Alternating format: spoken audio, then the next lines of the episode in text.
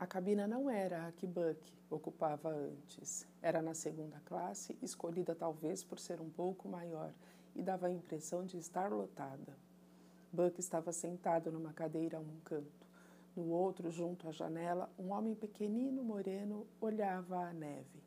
De pé e quase impedindo a passagem de Poirot, um homem grande de uniforme azul, o chefe do trem, e o condutor do vagão. Ah, meu amigo, gritou Buck, venha, precisamos de você. O homem pequenino à janela virou-se. Poirot estremeu-se ao passar pelos dois empregados da ferrovia e sentou-se de frente para o amigo. A expressão de Buck fez com que imaginasse uma série de coisas ao mesmo tempo. Era óbvio que algo muito estranho se passara. O que aconteceu? Tem todo o direito de perguntar. Primeiro esta neve, esta parada, e agora. Agora o quê? Agora um passageiro morre na cabina, apunhalado, disse Buck com uma calma que mal disfarçava seu desespero. Um passageiro? Qual deles? Um americano, um homem chamado. consultou umas anotações. Hatchet. É isso mesmo? Hatchet? Sim, Mr. Buck, observou um dos empregados. Poirot olhou-o com atenção. O homem estava branco como cera.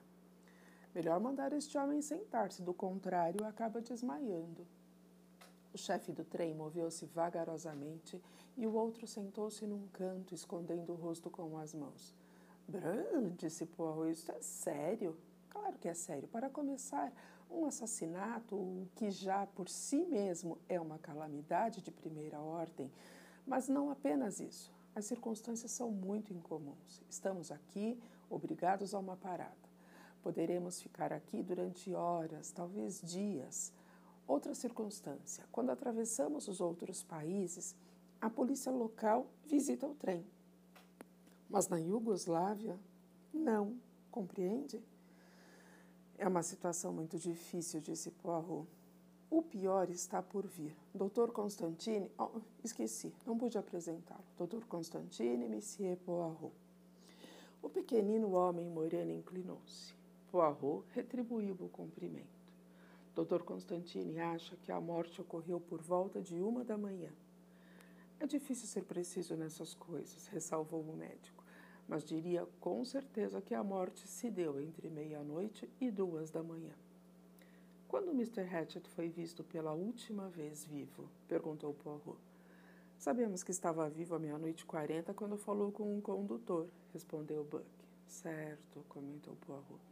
Eu mesmo ouvi o que se passava. Isto é a última coisa que se sabe? Sim. Poirot voltou-se para o médico que prosseguiu. A janela da cabina de Hatchet estava inteiramente aberta, levando a crer que o assassino escapou por ali mas, na minha opinião, trata-se de um truque. Quem quer que fugisse por ali deixaria rastros na neve. Não havia uma pegada. Quando o crime foi descoberto? perguntou Poirot. Michel, o condutor sentou-se. Seu rosto continuava pálido e apavorado. Conte a este cavalheiro exatamente o que aconteceu. O homem começou com palavras saindo meio confusas da boca.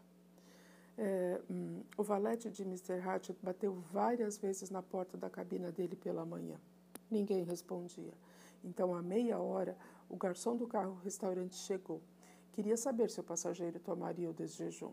Eram onze horas, o senhor sabe. Abri a porta para ele com a minha chave. Mas havia também uma corrente como tranca.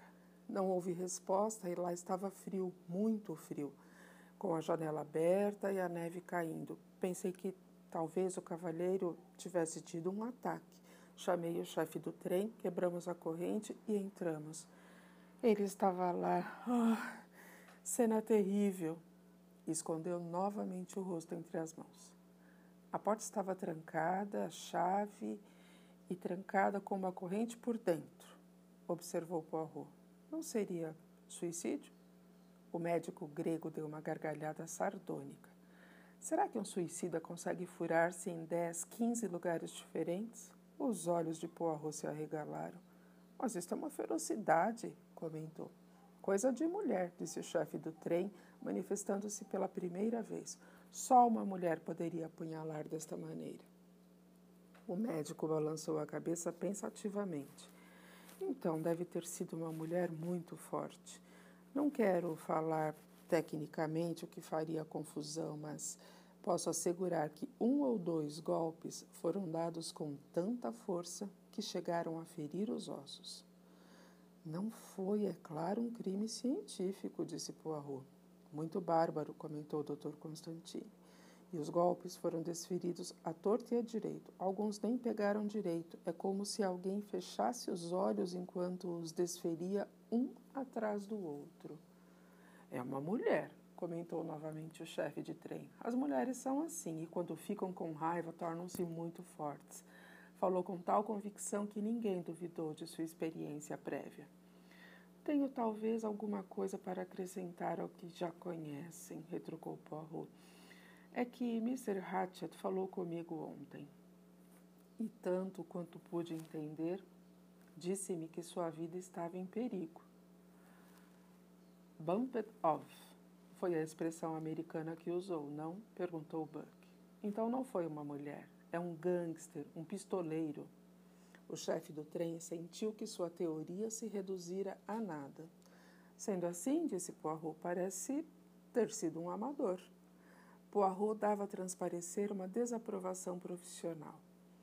Há um americano grandalhão no trem, disse Buck, um homem de aparência comum, mas com roupas horríveis, masca chicletes o tempo todo, que, creio eu, não é um bom costume entre gente educada. Compreende o que quero dizer? O condutor para o qual se dirigia concordou.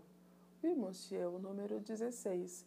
Mas não pode ter sido ele. Eu teria visto entrar ou sair da cabina. Pode ser que não, pode ser que não, mas isso veremos em seguida. A questão é o que vamos fazer. Olhou significativamente para Poirot, que lhe devolveu o olhar. Venha, meu amigo, disse Buck. Você compreende o que estou querendo pedir. Você conhece sua capacidade. Assuma o comando desta investigação. Não, não recuse. Veja, isto é muito sério. Falo pela Companhia Internacional dos Vagões Litz. Como será simples se, quando a polícia iugoslava chegar, pudermos apresentar-lhes o caso resolvido. Do contrário, demoras, aborrecimentos, um milhão de inconvenientes. Talvez, quem sabe, sérios problemas para a gente inocente. Não, esclareça o mistério. Diremos: um homem foi assassinado e este é o assassino. E supondo que eu não resolva o caso? Oh, monsieur! A voz de Mr. Buck demonstrava carinho. Conheço a sua reputação. Sei alguma coisa sobre os seus métodos. Este é o caso ideal para você. Olhar os antecedentes de todas essas pessoas, descobrir quem são, tudo isso leva tempo, aborrecimento e sem fim. Mas não ouvi dizer que você, para resolver um caso, só precisa sentar-se e pensar? Pois faça isso. Entreviste os passageiros, olhe o corpo, examine as pistas e eu tenho fé em você. Estou certo de que nada disso que falam de você é lenda. Sente-se e pense. Use, como tenho ouvido você dizer tanto, as pequeninas células cinzentas da mente. Você saberá tudo. Buck inclinou-se para a frente, olhando fixado, fixamente, com carinho para o amigo. Sua confiança é tocante para mim, meu amigo, respondeu Poirot emocionado. Como, como você diz, este caso não pode ser difícil. Eu mesmo, ontem à noite. Hum, hum, mas não falemos nisso agora. Na verdade, esse caso me intriga. Há meia hora estava pensando como seria aborrecedor se ficássemos aqui. E agora aparece um problema para eu resolver. Você aceita então? Certamente. Você deixa o caso comigo. Bem, então estamos todos à sua disposição. Para começar, gostaria de ter uma planta do carro Istambul Calais, com a relação das pessoas que ocupam as várias cabinas, bem como seus passaportes e passagens. Michel providenciará tudo. O condutor da vagão Litz retirou-se. Que outros passageiros existem no trem? Neste vagão, os únicos são o Dr. Constantine e eu. No vagão de Bucareste, um cavalheiro idoso, aleijado de uma perna. É um velho conhecido do condutor. Depois vêm os carros comuns, mas estes não nos interessam, pois foram fechados após o jantar. Na frente do Istambul Calais há apenas o carro-restaurante. Então, disse Poirot, tudo indica que temos de procurar nosso homem no Istambul Calais. O grego assentiu. À meia-noite e meia entramos na nevasca. Ninguém deixou o trem desde então. Buck disse solenemente: O assassino está entre nós e no trem.